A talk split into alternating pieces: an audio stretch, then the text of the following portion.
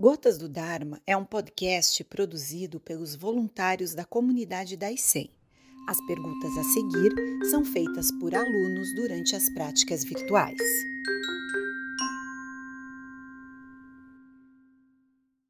Sensei, que estratégias devemos adotar em relação aos enredos mentais? Devo observá-los ainda que durem toda a sessão de zazen? Muitas vezes surge essa questão de observar, né? de prestar atenção e observar. Nós não temos que observar. Quando nós observamos, criamos uma ideia de um ser aqui e um mundo externo qualquer que nós estamos observando. Então tem um, um eu implícito, um eu aqui e o um mundo lá. E, na verdade, nós temos que escapar disso. Então, a ideia de observação não é uma boa ideia. Nós simplesmente devemos estar aqui presentes nesse lugar, sem pensar se estamos observando ou não. Simplesmente sendo, sendo com todos os seres, com todas as coisas.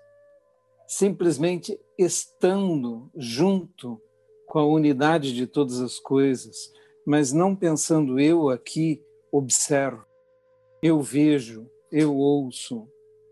E a mesma coisa em relação aos pensamentos que surgem. Nós não temos que observá-los, simplesmente eles flutuam na nossa mente, surgem e desaparecem. Não devemos segui-los, não devemos observá-los, não devemos fazer coisa alguma.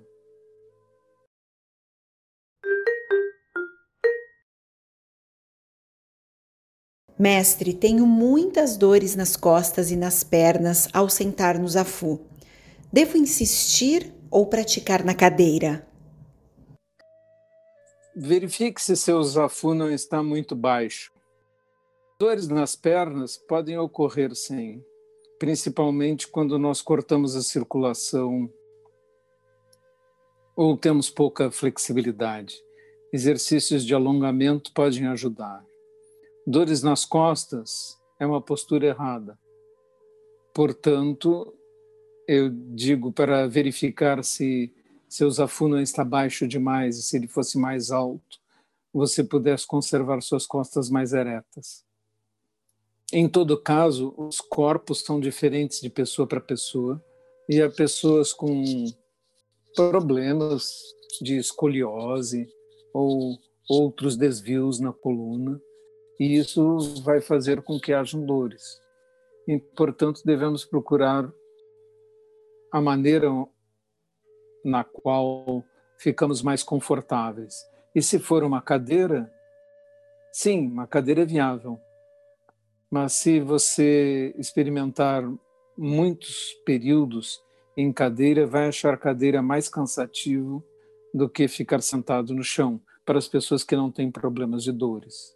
É por isso que sentar em almofada é preferível a sentar em cadeira, porque fazemos mais esforço com o corpo para ficar sentados em cadeiras do que quando estamos numa posição em que a coluna fica bem reta, que é o caso que nós obtemos quando sentamos em almofada.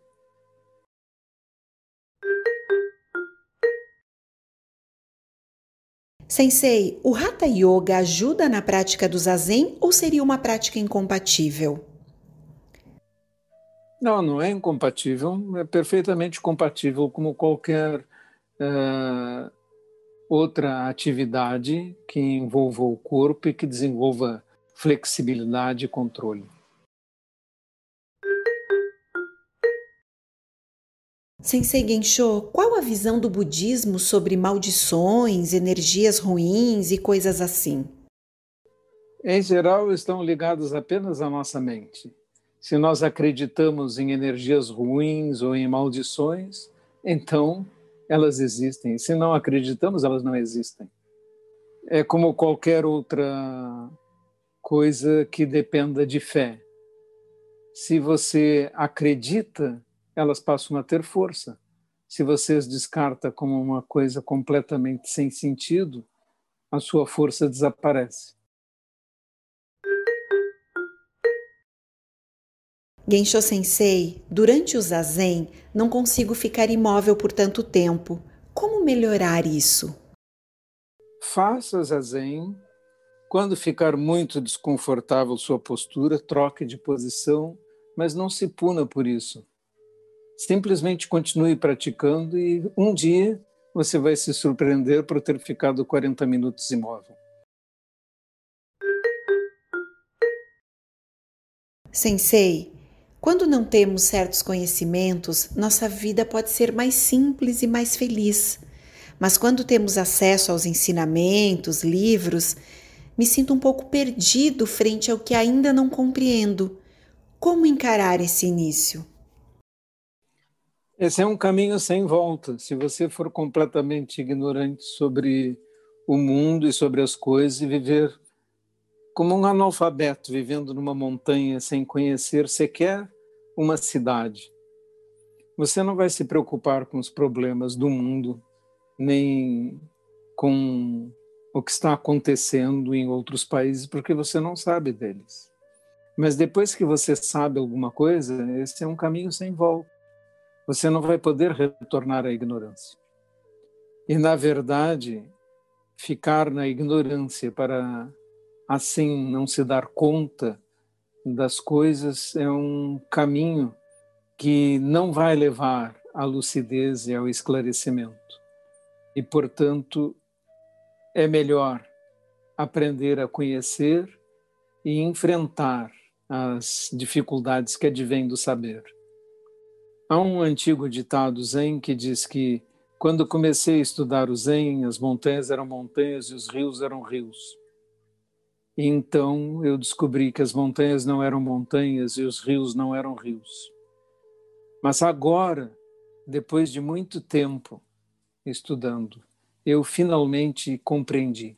As montanhas são montanhas e os rios são rios.